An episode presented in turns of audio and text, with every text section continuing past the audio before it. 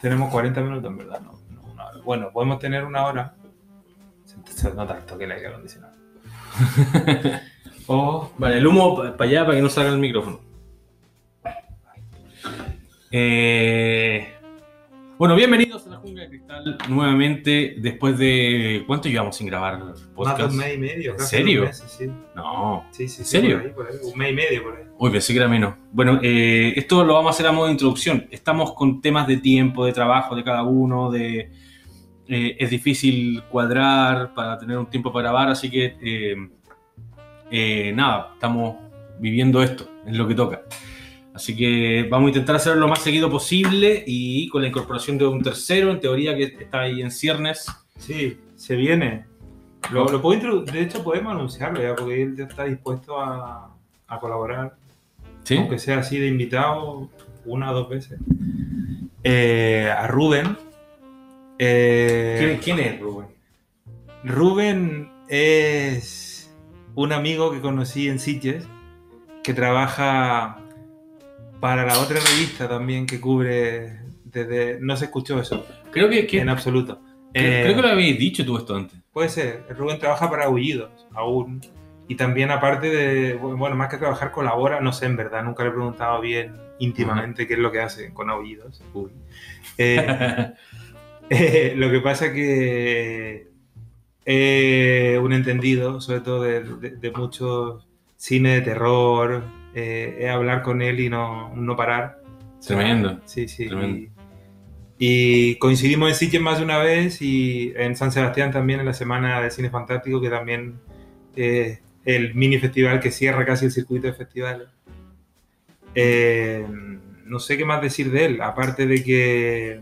Bueno, que, que no digáis nada más, ya el resto que lo diga él cuando, Sí, sí, cuando esté aquí. La idea es poder hacer esto, to- todavía estamos lidiando con, con cosas técnicas como para poder hacer, porque él no está aquí en Barcelona. Entonces, como para poder hacer el podcast de, de- de buena manera los tres y que se escuchen bien los tres, eh, con uno, o sea, los dos, los dos presencial y uno más que está que viene de, de manera digital. Entonces, eh, eh, todavía estamos en eso. Pero nada, nosotros vamos a hacer podcast. Yo creo que el podcast de hoy va a ser eh, bastante cortito y no creo que nos alarguemos tanto. Hay un fan de Stephen King, se me había fan de. Stephen King. Y Hideo Nakata. Así que, eh, nada, el, el- el último programa, eh, donde hablamos mucho de, de Snyder, hablamos del Snyder Cut y. Ay, Shyamalan. Se me olvidaba el Shyamalan, no se va a ofender si no, si no nombro a su maestro. Perdón, Ah. ¿verdad? Que este era el que le gustaba, sí. Es fan de Shyamalan, sí, sí. Sí, qué pena, weón. Porque todo esto podríamos comenzar el, eh, la jungla de Con cristal. Old, por favor. Hablando de Old, que la, que la fui a ver la semana pasada, estoy en- al cine. Eh, ¿Tú la viste? No, no, quiero visto. verla. No, no, no, no. No quiero verla, vi el tráiler y me bastó. Perdón, por, y, y siendo fan, ex fan en verdad de Shyamalan, porque ya no me subo al carro, perdón. Pero es que tiene tantas cosas buenas. eh, que la verdad es que tiene más cosas Seguro, buenas que malas. seguro, Eh, seguro. si lo, lo- Pero así como a- No sé qué es lo que pasa con Shyamalan. Pero Old es un eh, tiempo que se llama aquí en, en, en España, por lo menos. No sé Sí, cómo sí. se llamará en Latinoamérica. el- Creo que igual, porque es un libro, se basa en un libro que no, no me acuerdo. el- Bueno, el, está hecha. eh, o sea, no, no, no- es una película que, que- que, flaquea por todos lados. Pero por todos lados. Yo creo que eh, los personajes no, no- no son creíbles.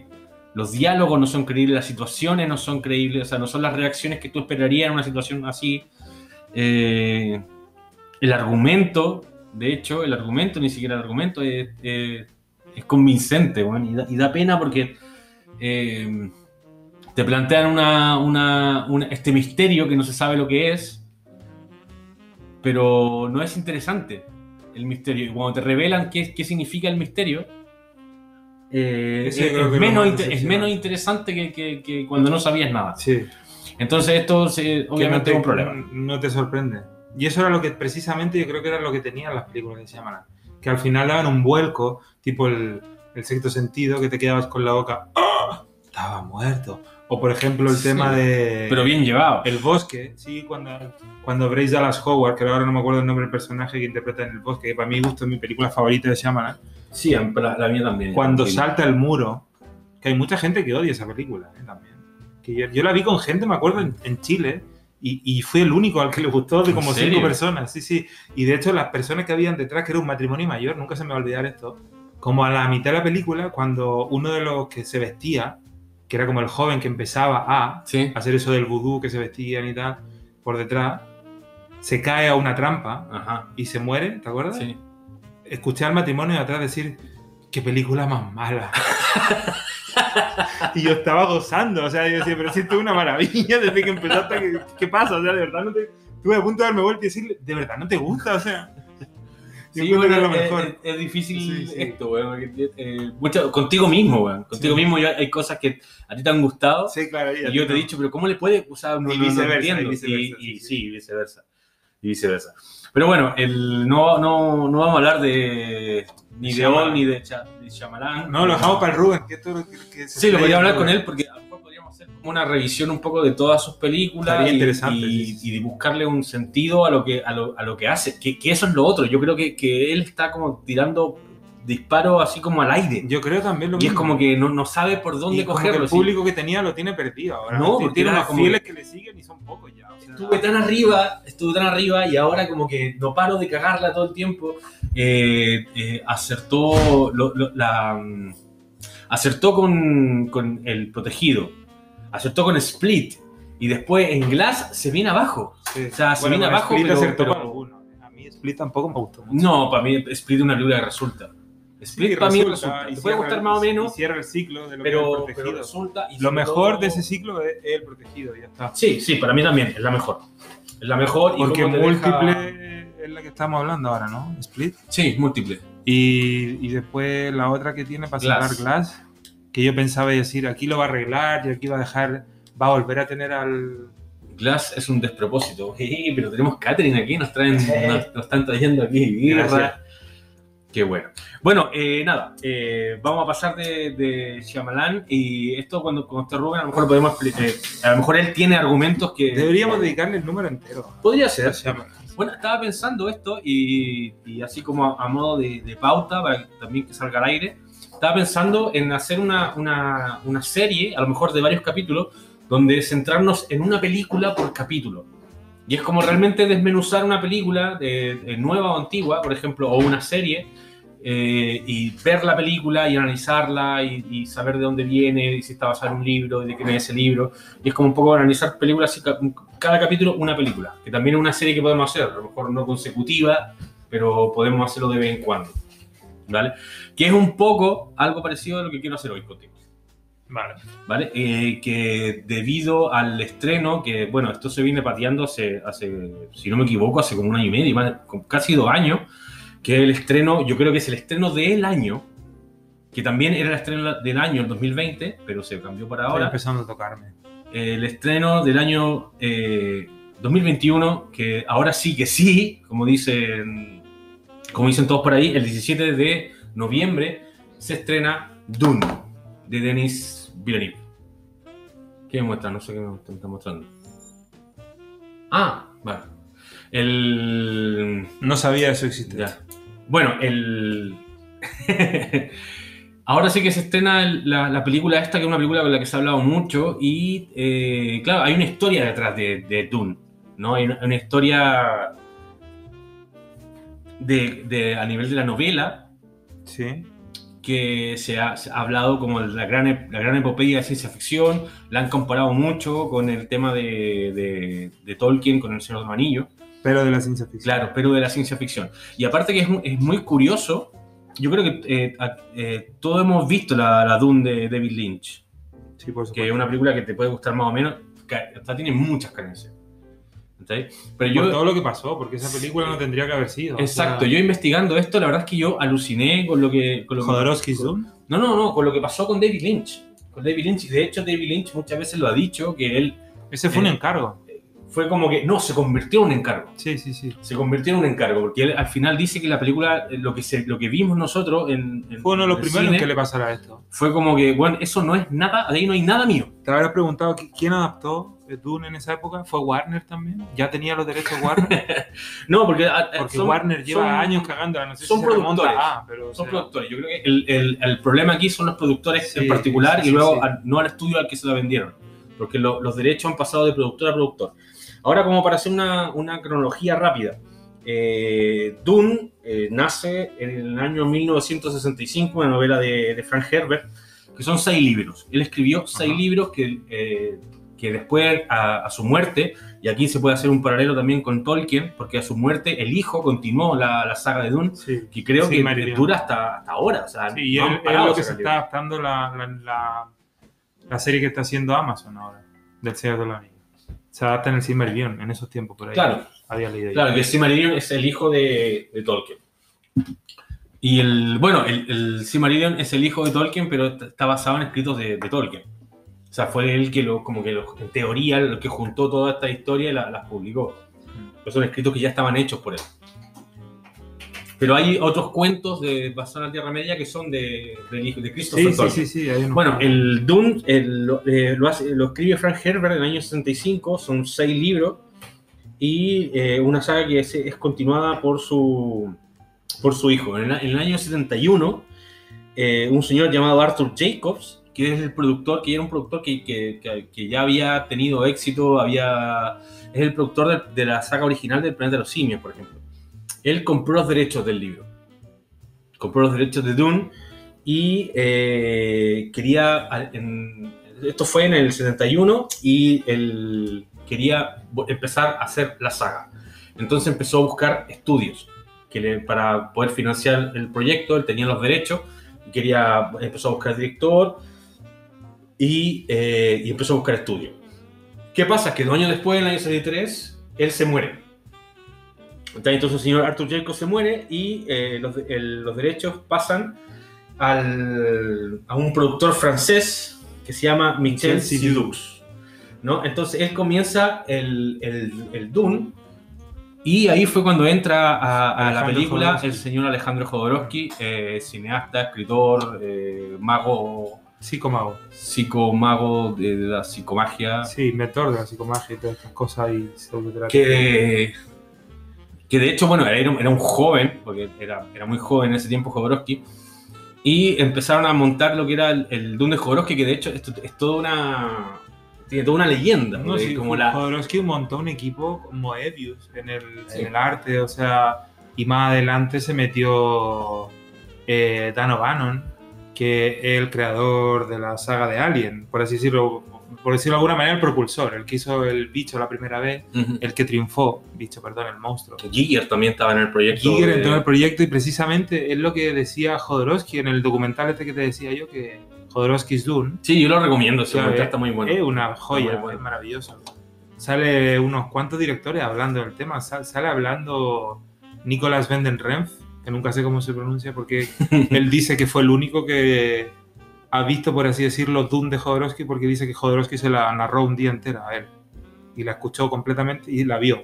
O sea, precisamente. con todo lo que le decía que estaba, que estaba Mick Jagger, que estaba sí. eh, Salvador Dalí, Orson, ah, Welles, Orson, Welles, O sea, todo lo que tenía juntado Jodorowsky porque fue como subiendo gente en el carro.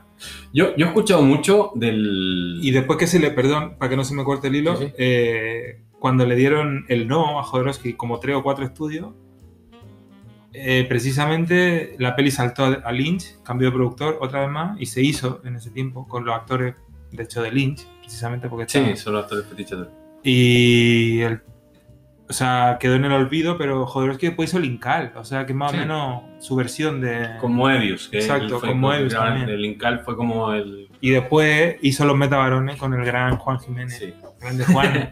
grande no, no, no, no, no, nos vamos para allá. No, pero que, lo tengo que citar. El Incal, el, el secreto del Incal, eh, bueno, es un cómic que es 100% recomendable. Sí, sí, sí. Que fue como eh, con, todo lo, con todo el arte que se había creado para esta película. O sea, de, de ahí viene todo, todo, todo esta, esta, las, las vestimentas, este, este universo.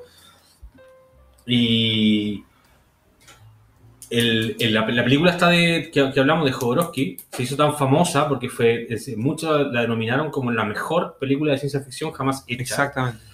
Eh, pero claro, yo esto te, es lo que te quería, por eso te había interrumpido, porque había escuchado muchos comentarios que dicen que, que, es la mejor porque justamente porque nunca se hizo. Sí.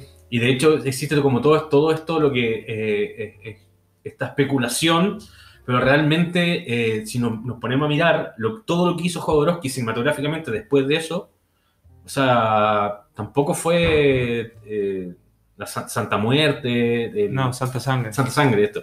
Bueno, tampoco fue Esa como. fue como la, la- la más grande, pero también tiene el topo que dentro del movimiento Sí. underground es un- fue una película que lo reventó. Y fue la película que hizo que Michel, Michel Seydoux lo conociera. Sí, Porque fue la vio en el cine y, y dijo, quiero contactar con este tío, ¿qué película quería hacer? Y Jodorowsky dijo, quiero hacer Dune. Y iban a hacer su versión de Dune. Bueno, esto no, esto no Precisamente fue la- así. la se- película, el derecho lo tenía él.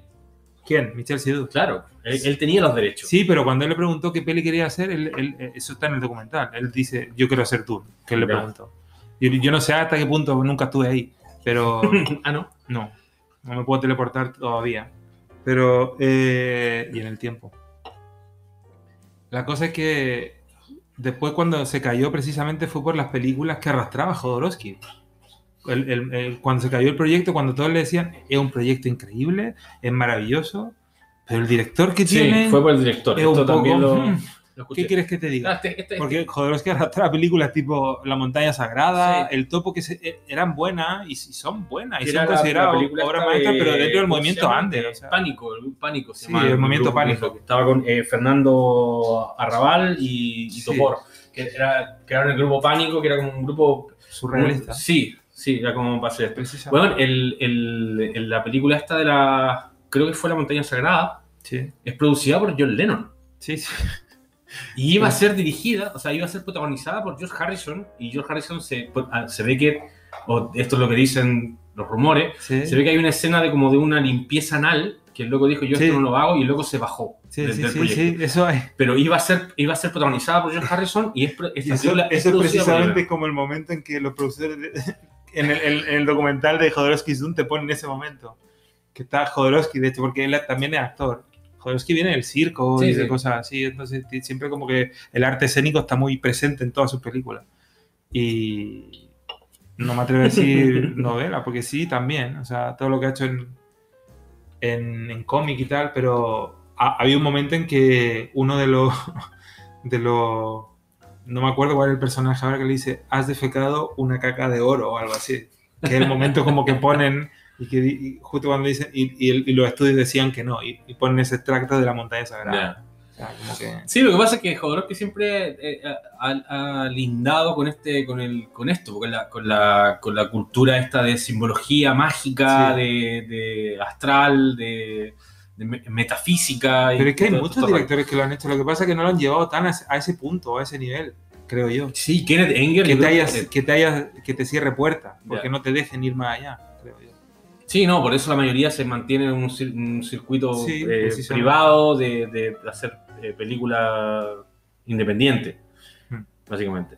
Bueno, Jodorowsky tiene, tiene, tiene harta discografía, eh, o sea, discografía, filmografía de- después de esto, o sea que hay, hay mucho... hay sí mucho hizo la danza de la realidad también Bueno, el proyecto de, autobiográfica. de Dune de Jodorowsky eh, contaba con, entre otros, con, bueno, con Giger, como habíamos dicho, Sí. Moebius, que era el, el que diseñaba toda la, todo este universo. Eh, la banda sonora estaba a cargo de Pink Floyd, en, en principio. Eh, George Orwell iba a ser del varón. ¿Cómo se llama el personaje este, el- el que flota? ay sí no me acuerdo Sí, no me acuerdo, pero bueno. el varón este- Harkonnen Sí, Sí. exacto. Eh, Dalí, eh, Mick Jagger, eh, David Carradine, eran todos nombres que estaban, que figuraban en el, en el asunto. Bueno, esto nunca, esto nunca vio la luz porque justamente por lo, que- por lo que decías tú. O sea, Jodorowsky iba con, a los estudios y los estudios decían, no, todo bien, pero a- al, al hombre este no me, me lo sacas. Y era, como algo muy personal, una visión muy personal de él. Que también era una película que, que duraba como ocho horas también.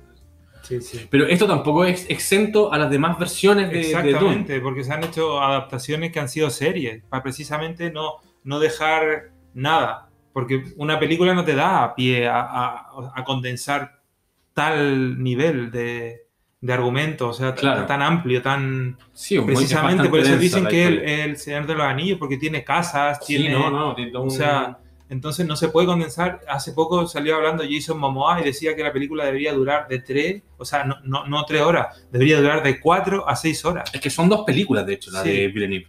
Y, van a ser dos películas. Sí, son dos películas. o sea, de hecho, una, parte él de lo filmó- que ya está filmado. Sí, él filmó como seis horas. Dicen que eso es lo que hay filmado, Y- que hay mucho, mucho exacto. material. Y son dos películas. O sea, de hecho, esto está, Si está- así, está pensado como dos partes. Lo que vamos a ver a final de este año, si es que. Si es que. si es que eh, no, yo le prendo fuego, le prendo fuego a Warner, o sea, ya déjense de huevear de una vez por todas y de tirar abajo proyectos de este calibre, por favor. Bueno, para seguir con el tema, eh, al- al- a los estudios, al rechazar tantas veces el proyecto por, por culpa de Jodorowsky, o sea, no por culpa de él, pero por, por la- lo que sentían los estudios hacia Jodorowsky, que no lo consideraban un director serio, por así decirlo. Entonces, Sidux abandona, abandona el proyecto y en el año 76 eh, entra al, al- al juego eh, Rafaela, eh, la hija de. ¿Cómo se llama? Di, Di la, Di Laurento, Di Laurentis, Sí. que es la hija de Dino, Dino De Laurentiis. Dino De Laurentiis. Ella es la que convence a su padre para comprar los derechos y empezar con el proyecto nuevo. Y el primer nombre que ellos, el primer nombre que tenían ellos para, para abordar el proyecto de Dune fue eh, Ridley Scott, que estaba terminando en ese, en ese momento, eh, estaba terminando de hacer Alien el octavo pasajero. Y se- creo que se le muere el hermano, no sé de qué manera, pero se muere el hermano. Y este bueno entra en una depresión, eh, eh, está como súper deprimido por la muerte del hermano y loco dice, no, necesito empezar a trabajar ya, porque si no me vuelvo loco. Y en la, la producción de Dune, o sea, todavía faltaban, no sé, ocho meses como para empezar. Entonces él eh, acepta el proyecto, que era como que se lo habían ofrecido, era como empezamos mañana, y fue el, el proyecto que aceptó, y menos mal que lo aceptó porque ese proyecto era Blade Runner. Sí. Y, el, y, y Ridley Scott rechazó Dune para empezar a hacer. Blade Runner. Que eso también ya... Menos mal como que lo hizo, sí. Exacto, como que se bifurca la... No habría pasado la- si no, no habríamos tenido a los replicantes. Oh, por favor, grande Ridley. Sí, no, después de eso, eh, la- el, el- el otro nombre que estaba ya en, en, en- a, en A ver qué pasa, eh, y fue el, el director de, que, de lo que había sido el hombre elefante, que es el señor David Lynch. Y también gozaba de reputación, Sí, esto estaba bien visto, y, y era como, mira, te, te- te damos esto. Que podía tener como un universo oscuro, porque también Dune es es una ciencia ficción más oscura. eh. Tiene ese aire así como de. No, hay algo muy político. O Sí. sea, re- recordemos recordemos que, que, que Frank Herbert escribe esto en el año 65, que fue un año muy político. Fue un año de movimientos sociales. En, en- en Estados Unidos, por ejemplo, estaba todo este. este Martin, Mar- Martin Luther King, y estaba como todo esto muy a, a flor de piel. Había como. Estaba todo este movimiento de castas, tiene como una. una como un paralelo de realidad sí, sí, sí. que volvemos, volvemos a una cosa que, que dijimos, que hemos dicho siempre, ¿no? Que es una, hay una cita de Guillermo el Toro, que, que no la tengo en- ahora mismo en la mente, pero que habla de esto, habla de que la ciencia ficción es siempre, es siempre un reflejo de la realidad, sí. por eso es tan importante. Y, y- y se va notando. Grande Guillermo va, del Toro. Maestro. Bueno, la cosa es que David Lynch, eh, la verdad es que le encantó el proyecto y hace un corte, un primer corte para mostrar de 7 horas y media. Siete horas y media. Él tenía un corte de 7 horas y media que decía, esto lo vamos a, a partir en dos y vamos a hacer dos películas, eh, pero el primer corte de esto. Y eso no existe todavía, no se podría editar y poder. Bueno, Igual cambia ya, completamente a- la. Sí, sí. eso porque mucha gente se lo está pidiendo a, A Lynch. a Lynch. Eh, a, a- través de los años hay gente que le ha pedido porque eso está hecho. Está hecho. Claro, no lo hemos visto eh, simplemente. No, no, nunca se vio, capaz que... ¿Pero qué se cree en el. Vaticano? ¿Warner Pero- o qué pasa? O quien sea, perdón por meterme con Warner, ¿no? igual no son los derechos. No, pero creo que hasta creo que no fue Warner, porque es- son los productores. Estamos hablando de Di Laurenti, que son el- él y su hija. Los que lo estaban- suelten, los ¿qué que se estaban cree en el. Vaticano ahora? Entonces, no? ¿qué pasó? Que él se los presentó y le dijo, bueno, no, imposible. O sea, ¿qué, qué es esto? ¿Siete horas y media? ¿Dos películas? No, no, no. Si nos va mal, ¿cómo, qué, qué hacemos con la segunda? ¿Está ahí? Entonces dijo, no, no, esto tiene que ser una película y se acabó eh, el recorte de lo que... Bueno, contra todo contra todo lo que, lo que, lo que creía Lynch que era la historia, el buen hizo como un recorte que fue como lo, lo más que pudo recortar y quedó, Eso, quedó una versión de 5 horas. eso. Sí. ¿Vale? Quedó una versión de 5 horas que se las presentó y nuevamente ¿cachai? Rafaela y, y Dino Di Laurentiis le dijeron imposible. Esto, esto no es comercial, que aunque en ese tiempo sí que se daban, hay, habían películas de, de- no, no era raro ir al cine para ver cuatro horas de películas. Sí, O sí, sea, ahora es más raro que, que- esos años. El, eh, pero claro, que no, era, que no era a nivel comercial no, no iba a funcionar. Entonces le siguieron insistiendo para seguir acortándola. Entonces ahí fue cuando David Lynch dijo ya como que mira, esta, esta y ahí eso son las, las- cuando salen estas palabras de, de- donde él dice que Dune no es una película de él, es una película, dice, Rafaela es, la- es una- eh, eh, es más responsable de, de- de- de la película que yo.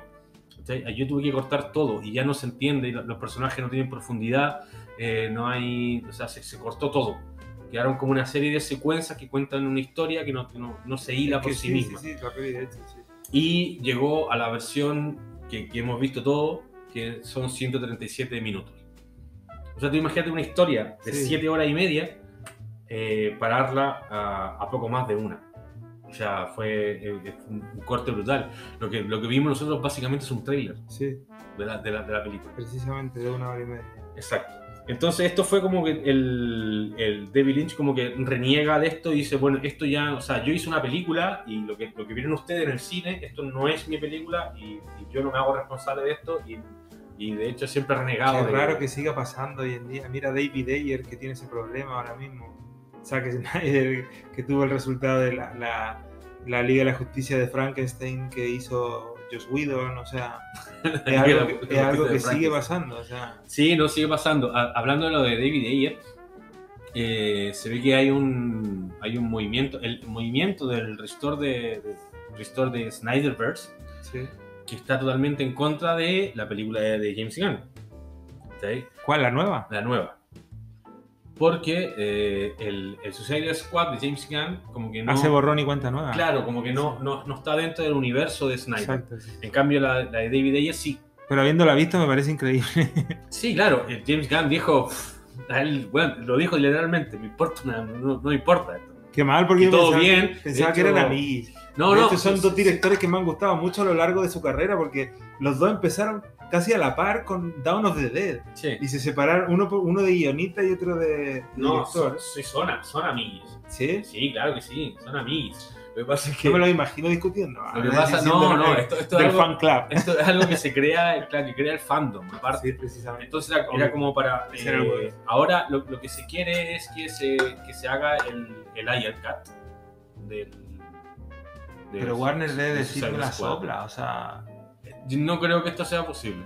No. Yo no creo. Aunque eh, David Ayer dijo que, que su película no es la que vimos nosotros también. Que sí, es un sí. poco Y yo me lo creo. también. recogiendo las palabras de David Lynch. Sí, sí, o sea, Salvando las distancias, obviamente. Pero, o sea, pero sí. Ahora sí puedo decir Warner. Bien hecho.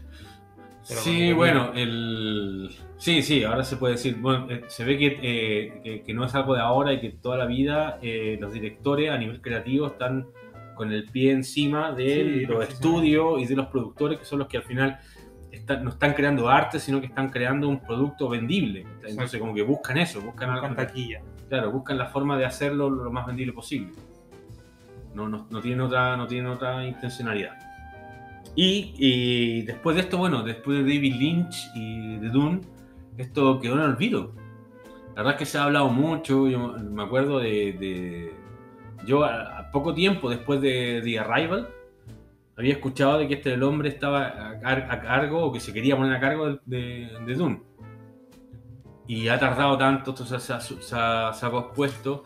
Yo, tengo que, yo tengo que hablar un poco, ahora que estáis citando al director, Sí. mínimamente quiero hacerle una entrada, porque este, este director tan increíble, yo me atrevo a decir, uno de mis favoritos, de verdad, porque, o sea, y, y es reciente, porque, o sea, yo a, a Villeneuve lo conozco hace tres años. Pues sí que tiene tres películas. No, películas. tiene, tiene, sí arrastra. O sea, yo, yo a Villeneuve, la primera vez que lo, que, lo, que lo escuché fue una vez que me hablaron de Incendies, que es la película esa que tiene que donde lo petó, que reventó en casi todos los festivales y tal. Eh, pero yo con la, con la que lo conocí fue con una película del 2013 que se llama Prisionero, que sale el Dick Gyllenhaal y el Hugh Jackman.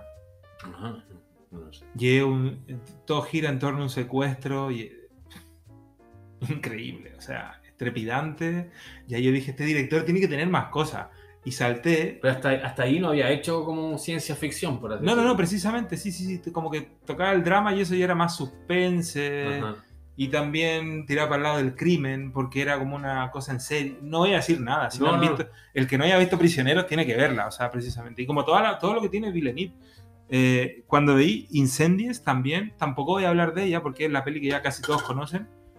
Increíble también y también es drama. Pero yo una vez me topé con una que no había visto, que es Polytechnique, que es del 2009 y me la topé, me habían prestado hace poco. Eh, no me habían prestado, sino que vino una amiga a la casa y abrió su cuenta de, ¿cómo se llama? Filming y la dejó abierta. y yo vi como tres o cuatro películas después cuando se fue y le dije, oye, estoy usando. Y me dijo, no, si me di cuenta, si estoy viendo pelis que yo no he visto, supuestamente. Y una de esas fue que puse Villanil y me saltó Polytechnique. Y. Qué buena. Sí. Qué buena, qué buena, qué buena. O sea, ¿Esto tampoco voy a meterme dentro, en- pero. ¿En Canadá? Sí, sí, sí, en la parte canadiense. Y, pero si, si les gustó algo, Bowling for Columbine, más que Bowling for Columbine, la otra, la que hizo Elephant, la que hizo Gus Mm. Van Sant, que son así como ese tipo de atentado, es un must, sí, o sea. Polytechnique. Polytechnique. Sí, sí, sí. Y después ya de eso salté evidentemente a, a Rival, que llegó un día que estaba en Sitges y dijeron, esa es la peli de cuál? La peli sí, del director ese que ahora todos ven y yo, pero ¿de qué va? O sea, porque era la peli sorpresa, al final la revelaron y dije, pero, pero ¿de qué va? O sea, ni idea.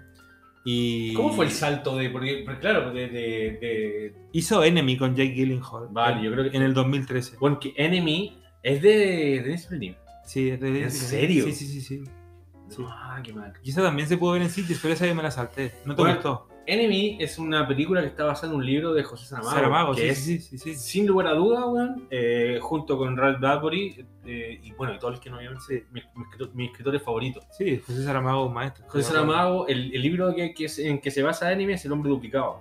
Sí. Y ese libro es una pasada, es increíble. Y yo vi la película y te juro que no vi nada de, no, no vi nada de lo de la historia del. Es que es su nada. adaptación, precisamente. Yo no me leído El hombre duplicado. Me gustaría leerlo, porque tengo, tengo ganas. El libro es bueno, el libro es muy bueno, pero la película no, no, no sé, como que quiere, quiere, quiere hacer algo mucho más profundo que la novela original. Y ahí es cuando se pierde, porque no, no- yo cre- creo que no, no tiene la herramienta. No. No. Yo, por lo menos, esa fue mi perspectiva. A mí no me gustó nada esa peli y no sabía que era de Villeneuve. Pues sí, es, es de Villeneuve. Después de Enemy nos sorprendió con Sicario. Me estaba adelantando el colo de Sitges. No sé si la vieron. Las pelis de, de mafia y estas cosas y de fronteras con México y, y todo lo que es el narcotráfico. A mí, la verdad que como que nunca me han interesado mucho, pero por ejemplo hay pelis como Traffic de Steven Soderbergh que hay que verla, ¿sabes? Y, y tratan ese tema, o sea, pero hay que verla porque es una gran peli. Es como cuando te dicen, esa peli es de lucha libre por el luchador de Darren Aronofsky y la veí y te parece, vaya peliculón. Y Sí, nunca me ha traído la lucha libre. Que Pero, no son- va de lucha libre. la pero, pero bueno, tiene, está dentro del tema. Y, y- pero hay una peli que más sí, que hay que verla. Sí. Por ejemplo, y esto es lo mismo, creo yo. Eh, Sicario es una peli que hay que verla, sobre todo la primera, la segunda. Es muy buena también, pero creo que no, no llega al nivel de. Y después vino Arrival, que fue el paso a la ciencia ficción. Ya. Que esta película que es increíble. Yo esa película la encuentro que es redonda. No, no, no tiene falla para mí esa película. Es increíble también. Y después de esto, como ya había saltado a la ciencia ficción, nos sorprendió con Blade Runner 2049. Que Que ahí fue cuando yo ya me saqué el sombrero. Sabes que esta es, es- también es una película que está totalmente dividida. O sea, Sí, que tiene Runner es- fans es- es- a favor y en exacto, o sea, contra, como que no hay sí. nadie que esté tibio. Me da igual. O te gusta o la odias. Nadie es perfecto. Voy a decir. Porque precisamente a mí Blade Runner me parece. Tú piensas simplemente lo que significa adaptar una película como Blade Runner y ya después continuarla. ¿Después de cuántos años? O sea, ¿de qué manera puede quedar bien eso? Y yo encuentro que la manera en la que está continuada la historia de Blade Runner es magistral. Sí, no, sí, No la estoy hablando sí. del, del- del libro de Philip. K. Dick, estoy hablando no. de la obra cinematográfica. Y yo encuentro que cómo recupera el personaje de, yo, de Harrison Ford, eh, lo que es el personaje de, de Dave Batista, que sale un momento solamente, pero que son como esos Sí, replicantes. eh, eh, me- número sí, ocho. me gustó, me gustó. Número 8 ya, Nexus 8, que obedecen, pero que al final, igual al final, si ve una causa injusta, el loco se va y, y- Sí. y chao, yo te ayudo y todo, etcétera. Y ya el 9, el Nexus 9, que es el que obedece pese a todo, al final te das cuenta y la película te dice al final que tampoco obedece. O sea, es que es perfecta. No, no, no tiene, para mí, Blade Runner 2049 es maravillosa. Y la banda sonora es lo que a mí me, me desajusta un poco, pero también me gusta. ¿Es de Hans Zimmer? Sí, Ahí. con alguien más, no me acuerdo. Bueno, Hans Zimmer repite con, con Villeneuve en, Sí. en esta, en esta versión de, de Dune. Ah, sí, Sí, es de claro, él. es de él. Eh, Hans Zimmer, eh, bueno, Dave Batista. Y también podía ahora entrar al tema del elenco, porque también me recordó mucho a lo que quería hacer Jodorowsky en su momento, obviamente. Sí, a mí también. que son los paralelos de coger a todos estos, estos personajes que son como personajes mediáticos de la época. Yo creo que eh, eh, Villeneuve hace, hace lo propio con su versión de Dune, que son, bueno, Batista con el que ya había trabajado, Jason pero, Momoa. eh, pero también Jason Momoa, eh, Josh- Josh Zendaya, Josh Brolin, el, el chaval este que es el protagonista, Timothée Chalamet. exacto, que también es, un, es, es como eh, nueva revelación. Sí, lleva tiempo ya. Sí, no, pero Desde Call Me By Your Name pero- que este pero- chico no deja de aparecer en películas. de que lo, que lo que le queda por delante es, o sea, está tapado en proyectos. Sí, O por sea, eso, pero desde esa vamos a seguir o viendo un montón. Ya, ya ha trabajado con Woody Allen este weón. Es O sea, la última de Woody Allen también. es la última, ¿no? Sí. No, la- no sé si es la última, pero yo vi la. No, creo que sea la última, pero yo vi una que se llamaba hace poco que se llamaba Domingo Lluvioso en Nueva York y salía él y la Dakota Fanning, pero no es la última. Ah, ¿no? Woody Allen ha hecho ya un par más o una más. ¿En Sí, sí, sí. Woody Allen hace una peli o dos por año. Pero qué mierda. o sea, tío. sí, sí. O sea, que no. no. Bueno, no se aburre. La cosa es que también podríamos hablar como, como claro, eh, de, eh, Denis Villeneuve haciendo la segunda parte de la- Rebeca de la película. Ferguson también Rebecca sale. Ferguson. La segunda parte ella. de una película de Ridley Scott, que era el, en teoría, era el director, el primer director que se barajó para hacer la misma versión de la película que está haciendo él. O sea que se cierra un poco el círculo también. Zendaya. Sí, sí, lo- ya lo dije, eh, ¿No me escuchas cuando? Perdón, Oscar Isaac, ¿lo, lo nombraste también? Sí, también. Bueno, es que Oscar Isaac también, yo no, tampoco lo tengo muy en alta estima como Y el varón. Harkonnen, que antes decíamos que iba a ser Orson Welles, ¿te acordáis quién? Sí, el varón Harkonnen. El era Stellan Welles. que el- esto, maravilloso. Ese yo encuentro que Es maravilloso, sí. también encuentro que el cast está, pero muy bien hecho. Es Es- tremendo. Tengo mucha fe en este proyecto. Yo, por favor, quiero que no me decepcione. Hay gente, la verdad, estaba leyendo gente Ten- que son eh, gente de, de- de la industria, Sí. que tú has tenido la oportunidad de ver 7 minutos, 15 minutos Ah, sí. del, del- del corte final de esta película y han dicho bueno, que va a redefinir La ciencia ficción. la- el concepto de la, de la ciencia ficción en el cine. Me toco, me toco. O sea, que, que la tienen en una alta estima muy grande. Pero eso también tampoco es para tirar cohetes porque también se ha dicho con, con muchas Sí, películas que sí, al sí. final... bleh. Yo ahora precisamente, y no por hacer un punto de aparte, ni, ni por horario ni por nada, sino que porque eh, también estamos hablando de Warner y otro estreno, porque Warner es como lo que queda a la sombra de Disney. Porque todo lo demás se lo ha mamado Disney, o sea, precisamente, y tampoco me caen bien, tampoco me cae bien ni Disney ni Warner, pese O sea, a ser un consumidor eh, de sus productos, no me cae bien Warner tampoco, por todo lo que han hecho con Zack Snyder, que para mí eso es personal. Ok, Warner. Sí, Eh, pero no, no, no solo con, con, con Snyder, sino Con muchos, eh, sí, sí. han tenido un montón de problemas con un montón de gente. El- las políticas que ha cogido Warner no, no, no, no son, no, no están, no están buenas, no, no, son, no están bien. Y han tenido un montón de problemas legales por eso. Lo que pasa es que nunca pierden. Exacto. Por eso nunca lo sabemos. A veces te vas enterando de cositas. Fucking. Money Man. Pero sí, todo tenían. Eh, ahora mismo estamos así, súper actual. Tenemos demanda de, de Scarlett Johansson a, Sí, a Disney a Disney. por el tema de, la- de las películas. ¿Cómo se llamaba la, la chica, la, la que es la compañera de Joseph Kaczynski, el del. O John Kaczynski, el, el de. Aqua- Emily Blunt. Emily Blunt también está. Emily Blunt también por el tema de la película, leí, la última película Lo con dijiste el, tú y lo leí también sí. hace poco. la de Jungle, ¿cómo se llama? Jungle Cruise. Jungle Cruise. También ella demandó por, por, el, por el mismo tema, que O sea, son gente que son productores de esas películas que se lleva, se lleva un porcentaje de taquilla Sí. y, Y ahora al- de pronto salen claro, al streamearlo, al- al- al poner la película en streaming, es un porcentaje de que ellos están perdiendo con dinero que pusieron. Entonces también es...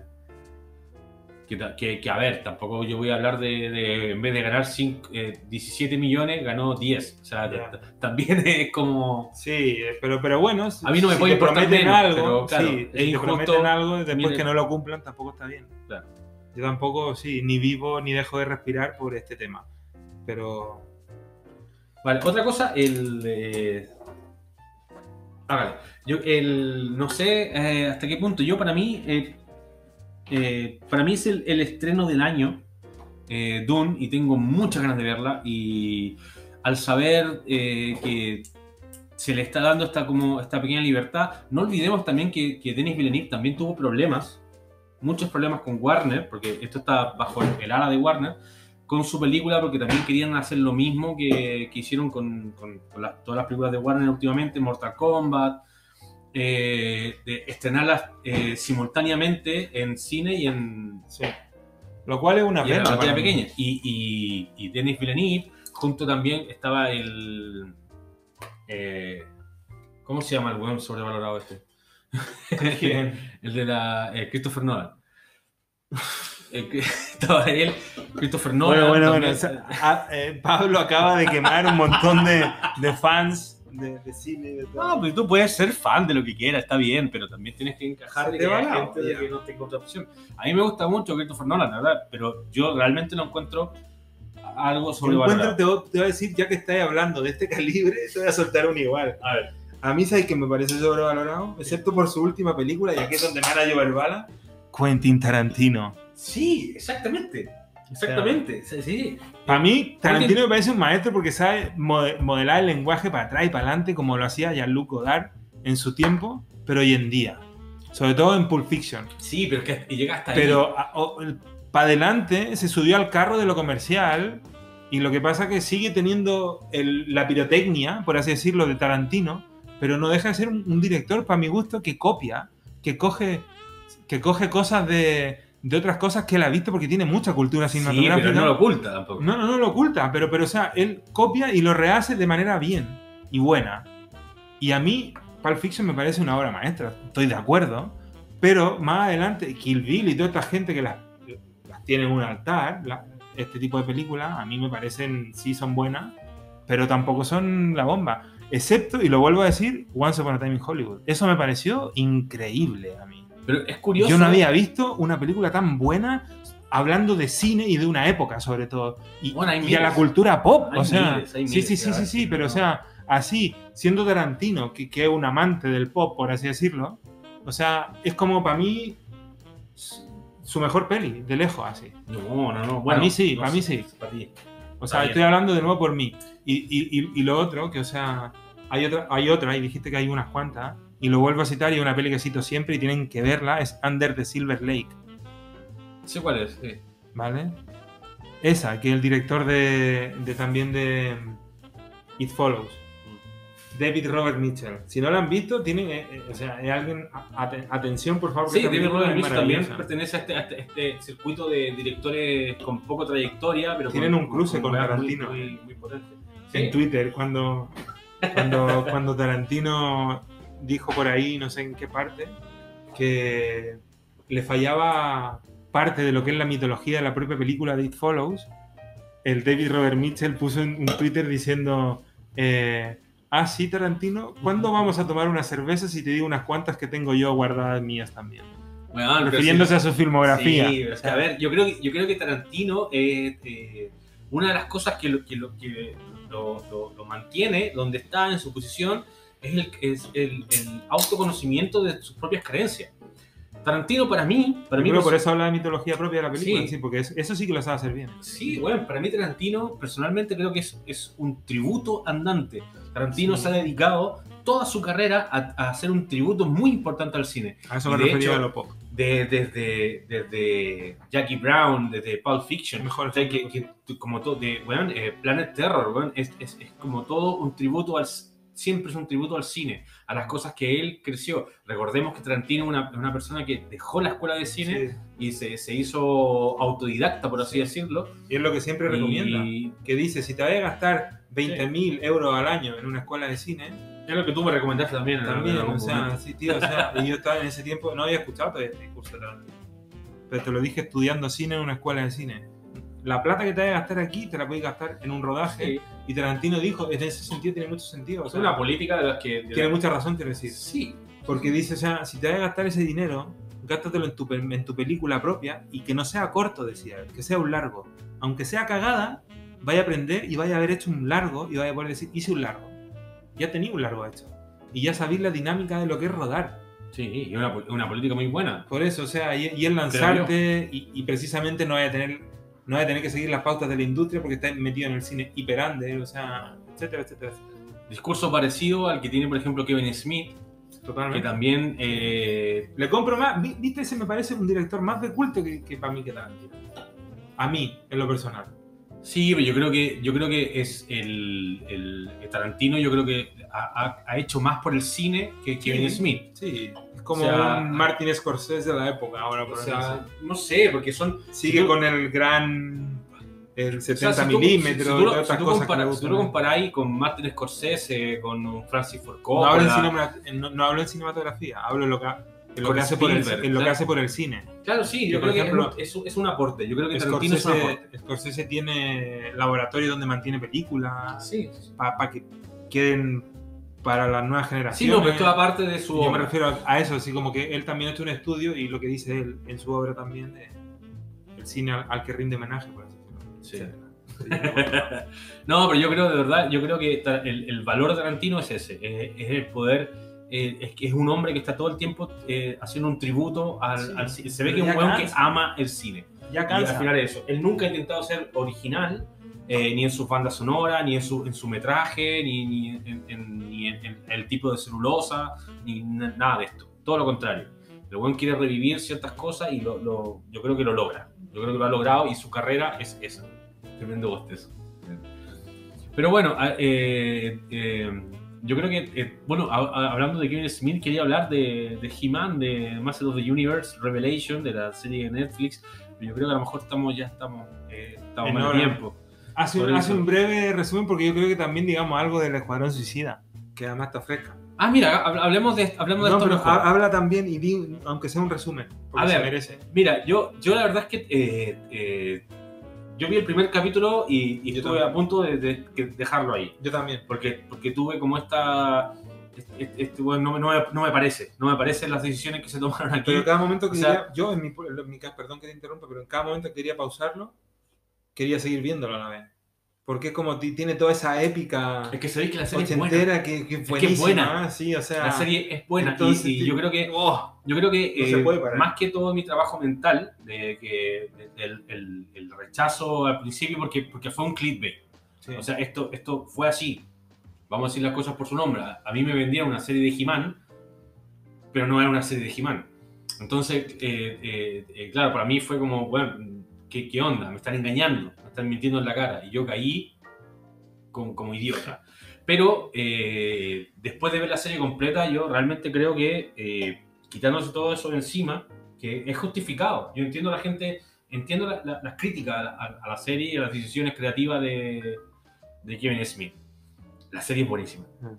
Y yo me quedo con esto. Me quedo en que me presentaron una serie que no era, no era la serie que yo quería, o la serie que yo esperaba, Eh, pero me presentaron una serie buenísima. Porque Sí. la serie es buenísima. Lo- el, el casting de, de voces, recordemos que está Mark Hamill, está eh, Sarah Michelle Gellar, eh, son gente que, que también le ponen mucho, son, son- voces entrenadas.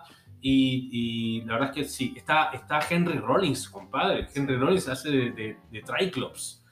Henry Rollins y el, el, el, el otro que es el amigo de Kevin Smith que sale el, Silent Bob y el, el buen de pelo largo, no me acuerdo cómo se llama. No me acuerdo. Bueno. Son el, el colega de Kevin Smith de, de- de siempre, de Clerks. Sí, sí. sí. El- es una serie que está hecha con corazón y es una serie que está hecha por gente que le gusta mucho eh, la, la serie. Y, Y tú te y- preguntas por sí. qué te la vendieron como He-Man y después era otra Sí, cosa. yo creo que esto fue. ¿Tú yo- sabes por qué? Porque si te lo habían vendido de la otra manera, no, nadie yo- la habría visto. no, mentira, yo eso no lo creo. ¿Por qué? Yo eso no lo creo. Yo creo que, que, que si hubieran hecho una, una serie que, que, que se supiese desde el principio de que iba a tom- tomar ¿La habrías visto otro personaje. Tú, sí, Pablo? Sí, sí, sí. He visto cosas peores, compadre. Si no te digo que no, no estoy ni siquiera catalogándolo de bueno o malo, simplemente. Pero, pero de verdad que la serie vale la pena. Eh, eh, la serie, eh, aunque He-Man no es el protagonista de la serie, para nada, explora el mundo de Eternia de una manera que ni siquiera la serie original lo hizo. Exactamente. O sea, De le- eso me di cuenta yo en el principio, en el primer capítulo. Bueno, le da una profundidad a personajes que antes eran como personajes orco. O sea, un ejemplo, orco, que era una- el alivio cómico de la serie. Le da una profundidad a orco que, bueno, de verdad que se agradece. Para, lo- para los buenos que crecimos viendo esto, Ah, y es como que queremos ver el- el- el- ese lado más real de la serie. O sea, cómo se comporta esta gente cuando tiene una frustración. Cómo se comporta cuando están deprimidos. Mm. Cómo se comporta cuando tienen miedo. ¿cachai?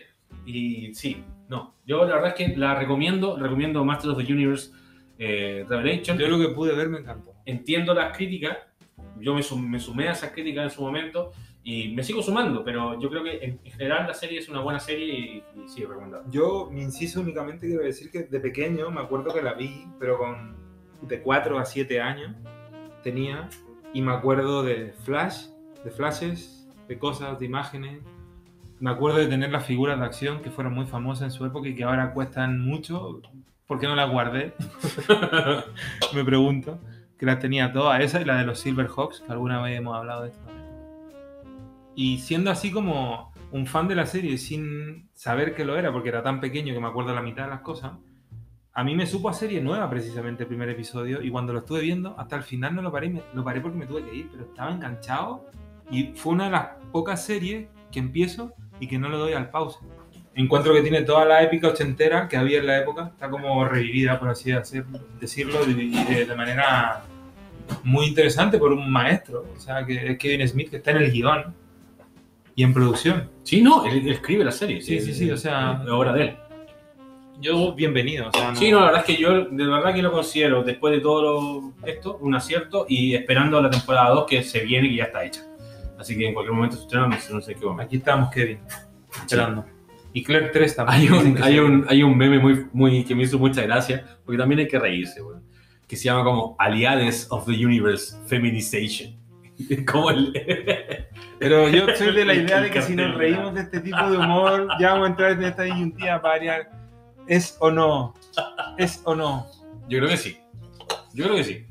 Yo creo que esto, esto también tiene una... una, eh, es Netflix y sabemos, sabemos cuál es la línea editorial de Y Netflix y, es para Kevin dónde va Smith. Netflix. Es Kevin Smith. Sí, pero es Kevin Smith. Qué hueveo. Netflix. Sí, sí, sí. O sea, obviamente a él le dijeron, Esto es lo que hay. Sí, sí, sí. ándate por este lado. Bueno. Sí. Yo quiero pasar porque ya nos quedamos sin tiempo. Nos tenemos que ir a hacer las labores que tenemos que hacer cada uno. sí, sí, sí. Eh, quiero hablar brevemente del Escuadrón Suicida. Por favor. ¿Qué te pareció la nueva obra de James Gunn? Bueno, yo la encontré una película... eh, Altamente disfrutable, sí, por favor. Hace tiempo que no la pasaba tan Yo tan también, bien. yo también, yo Sí, pienso igual, yo pienso igual. Hace mucho tiempo que no la pasaba tan bien en el cine. Y le puse un fragmento el otro día de eso echando sueltos por YouTube. Ahora que ya después que se levante el embargo y la peli se ha estrenado, empiezan a aparecer fragmentos promocionales para que vengan a ver esto, miren lo que es. De cuando aparece King Shark y, y- y hace la aparición, ese como disputa que tienen entre Blood, Sport y El Pacificador, cuando llegan, acaban de aterrizar. Qué impresionante. Y el tío me decía, pero, pero, pero, pero, pero, pero, pero pero, ¿pero ¿por qué tanta violencia? Porque claro, fue ese fragmento que le puse y me decía, pero, pero esto es normal. De las virtudes más grandes de James Gunn es el, de poder crear personajes. ¿no? Sí, y tú, imagínate que tú te te quedas incluso con los personajes que mueren a, a lo- a lo- al minuto de película. Exactamente, exactamente. Te quedas con esos personajes. ¿Cachai? Eh, eh, Llega un desfile, le- un desfile de, actores, de- de- o sea, paseando de un momento a otro, increíble. no, o sea. muy, muy acertado, muy acertado el guion, muy acertado la, el- la dirección, la, la forma en la que está hecha la película es muy Me divertida. encantó ver un Eh, kaiju, un kaiju en, Bueno, es tremendo. en ¿cómo se llama? En, en, en una ciudad, eh, en, un, en un barrio bajo, en los bajos fondos. Sí. Como que siempre se los Sí. kaiju en, ¿sí o no? En, en las grandes ciudades, destruido. gigantes, exacto.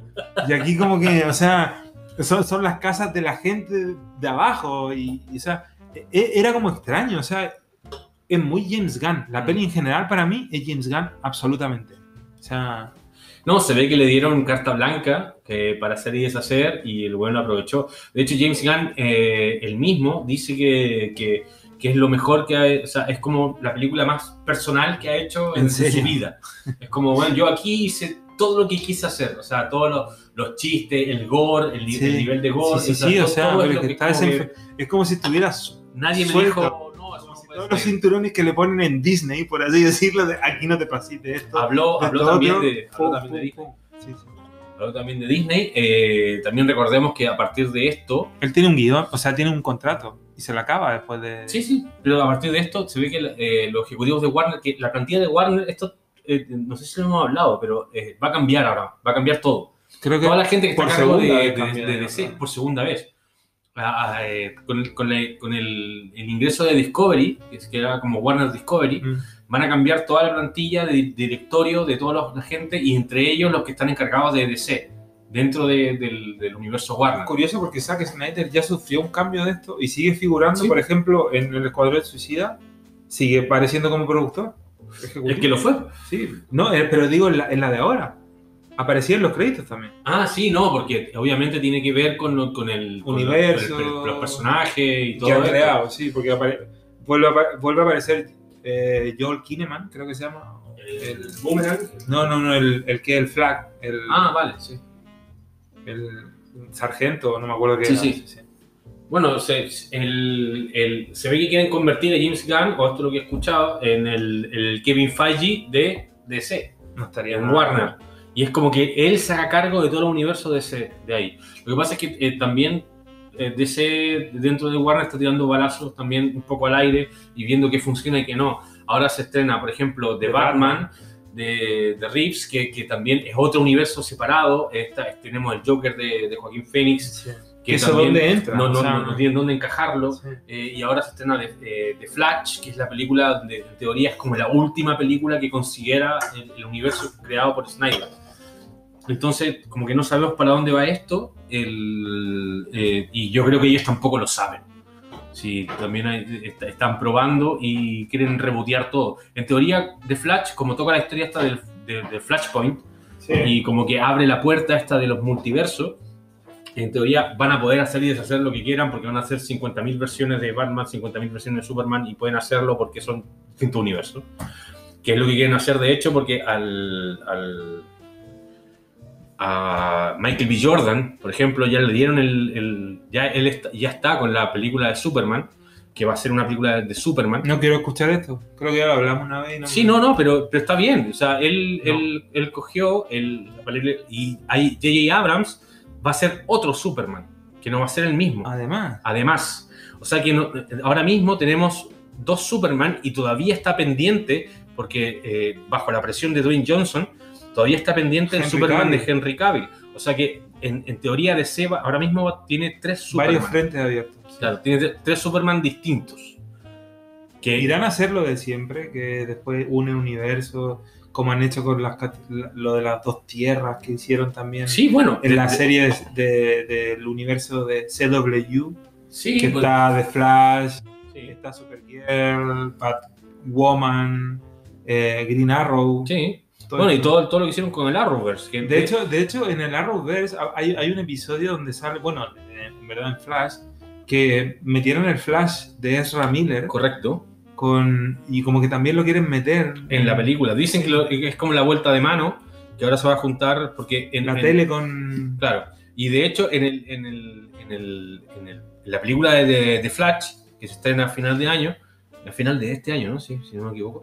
El, está, eh, allá hay dos Flash, que son dos versiones de, de- de Flash, más el Flash de, de la, de la serie de televisión. O sea que ya de, de principio tenemos tres Flash en la misma película. la Andy Muschietti. La de Andy Muschietti, correcto.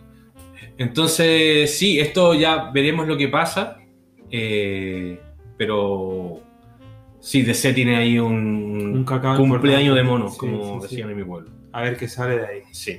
Bueno, eh, JP, un gustazo. Encantado de nuevo de estar aquí. Sí, weón, qué, qué rico, qué rico sí, sí. volver, weón, Sí, sí, eh, a hablar de esto, de la jungla. esto. Exacto. La jungla de cristal. Bueno, hay una cosa que quería comentarte y quería comentarla al aire.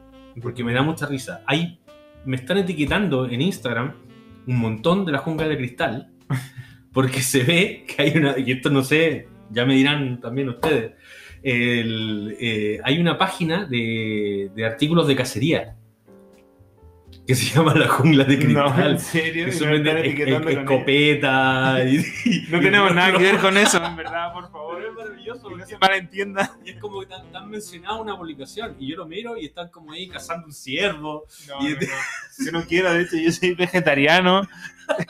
en, en transición al veganismo. No te lo había dicho. No, ¿eh? no, no. Pero bueno, O sea, es muy gracioso. Yo no me siento identificado con esa gente, sépanlo ya. o sea, A mí me hizo mucha gracia y hay un, hay un, un- la jungla de cristal que es, una, es un perfil de, de gente a- amadores de la caza. ¿Por qué? ¿De dónde? De la caza. Oh, El- sí, pero hace último, mucha gracia. weón. Yo no he dicho nada, pero bueno, te- eh, nos, nos están nombrando y nos están etiquetando en estas publicaciones. Desi- Desiteca, No, se diga no, toda esa todavía no existe publicidad mala. Ya está. Desitequeta o desiqueteca. Bueno, eh, gentes, eh, nos despedimos nosotros porque ya, ya Sí, sí, llevamos un rato. Eh, JP, un gustazo, como siempre. Igualmente, Pablo. Ahora tenemos que volver a, nuestras, a, a la vida real. Sí, Después de este paréntesis, volvemos a la vida real. Y nosotros nos encontramos, la verdad es que, le- le- mira, le iba a decir la semana que viene, pero ya no... Otra vez como Harley Quinn. Te quedaste ahí, ¿no? Desetiqueta. no me salía la palabra, joder. Desetiqueta nos de esa, de esa, de esa etiquetas. Bueno, le iba a decir que nos contamos la próxima semana, pero la verdad es que no lo sé. Sí, no lo Eh, sabemos todavía. Esto no sé. En, eh, en Rubén. En Volá, no grabamos un capítulo antes de que Pablo se vaya y después lo emitimos más tarde. Sí, bueno, yo me voy Pero de eso no se sabe todavía. Sí, Sí, qué sí. bueno. Que tengo, unas, tengo unas ganas locas de irme de vacaciones, así que me iré de vacaciones. Quiero irse de vacaciones viviendo en Barcelona. ¿Qué? ¿Y no me voy de Sí, vacaciones? sí, entonces? sí, obvio, obvio. Todos los juegos de Barcelona estoy. Eh, bueno, nada, muchachos, muchaches, Un gusto. muchachas. Compañeros. Hasta la próxima. Que Esto vaya es bien. La jungla de cristal.